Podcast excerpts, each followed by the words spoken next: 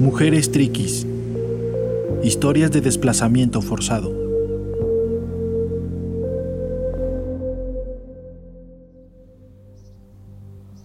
Pues este, ahora tiene 15 años que salimos de la comunidad. En ese tiempo yo recién estaba aliviada de mi bebé. Salimos a escondidas, a escondidas con nuestra familia y así pues nos tuvimos que ir de nuestros pueblos porque ellos nos tenían este, amenazados.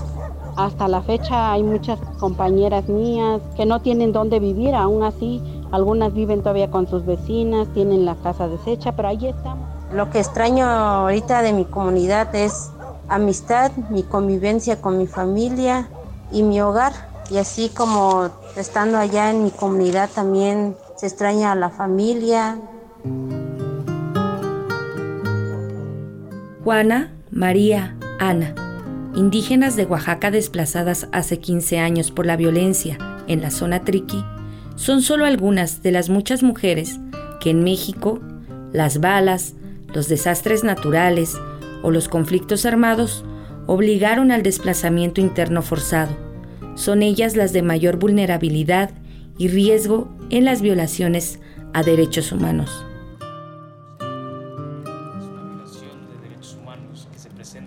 Pablo Cavada, del área de desplazamiento interno forzado de la Comisión Mexicana de Defensa y Promoción de los Derechos Humanos, explica que el desplazamiento forzado viola la libre circulación y residencia.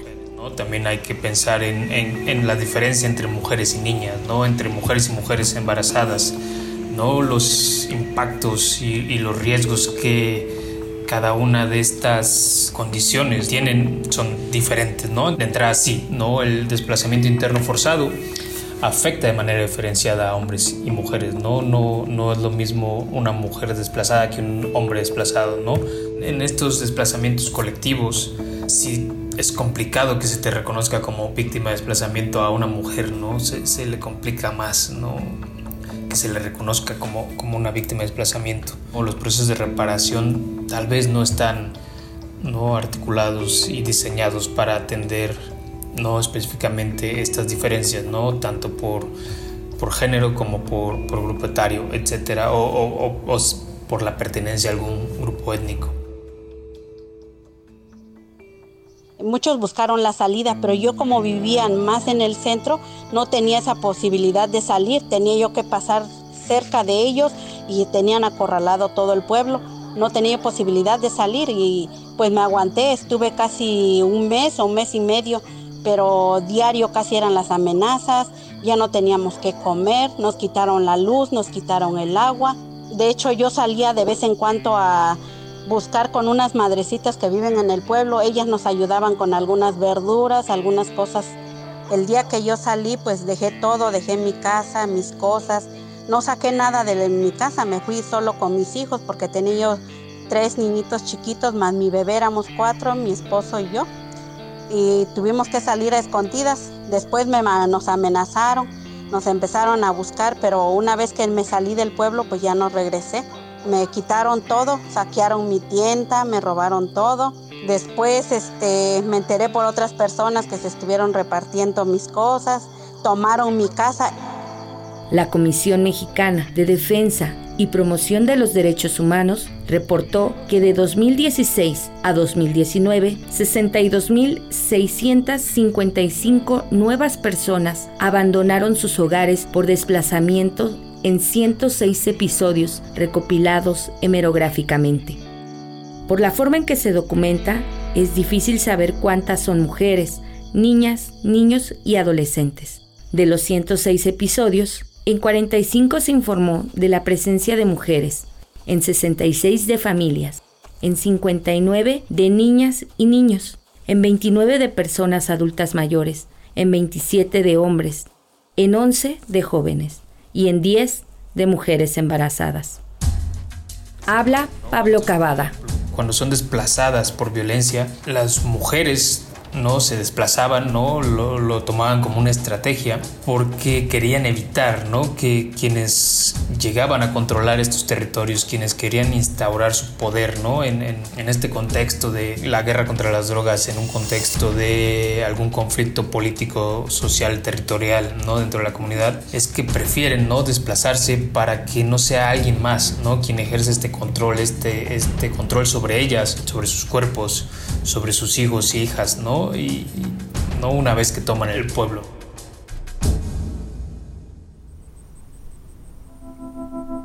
Nos empezaron a regalar este trastes, un poco de traste, un poco de ropa, porque es así cuando nosotros salimos de nuestras casas, dejamos todo, todo. Dejamos así como teníamos que salir, así como veníamos vestidos, y nos fuimos, nos fuimos de nuestras casas y sí, no nos llevamos nada, no, nada, nada, y así, este, pues gracias a donde nos refugiaron, aquí estamos ahorita, por eso estamos pidiendo, este, justicia.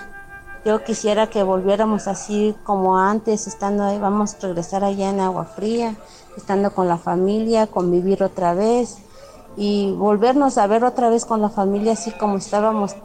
Guerrero con 35 eventos, Chiapas con 20, Sinaloa con 19, Michoacán con 9 y Oaxaca con 8 son las entidades con mayor cantidad de episodios de desplazamientos internos forzados en México de 2016 a 2019.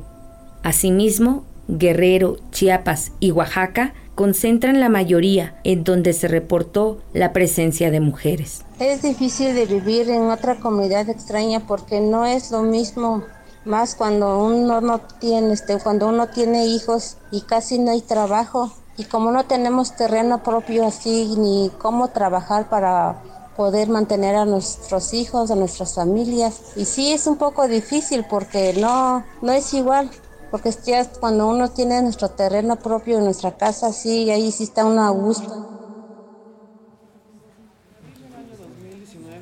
Rocío González jefa de la Unidad de Política Migratoria, Registro e Identidad de Personas de la CEGOP, explica que tras el reconocimiento oficial del gobierno mexicano de la existencia de desplazamiento forzado interno, la respuesta institucional fue la elaboración de la Ley General para prevenir, atender y reparar integralmente.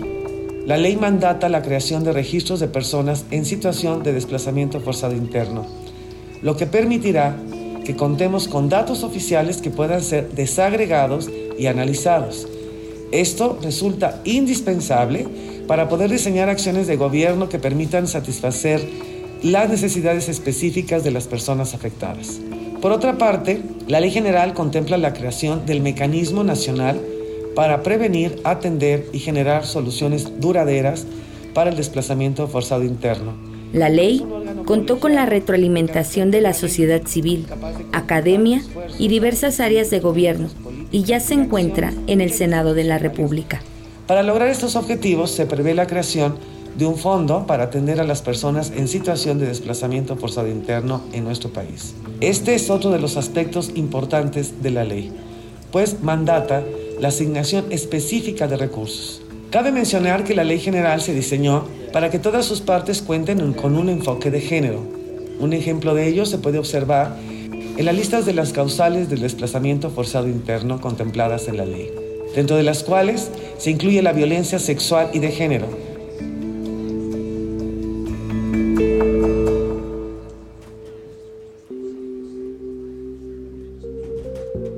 En una sociedad en la que prevalecen las desigualdades de género, las mujeres enfrentan mayores violaciones a sus derechos humanos en contextos de desplazamiento forzado interno.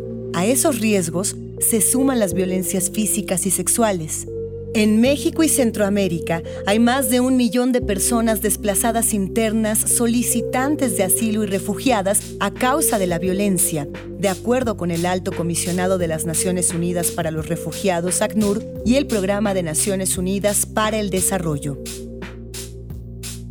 Esta es una producción de Imer Noticias. Texto y narración, Citlali López. Ilustración, Adán Vega. Locución, Luisa Iglesias y Adenir Martínez.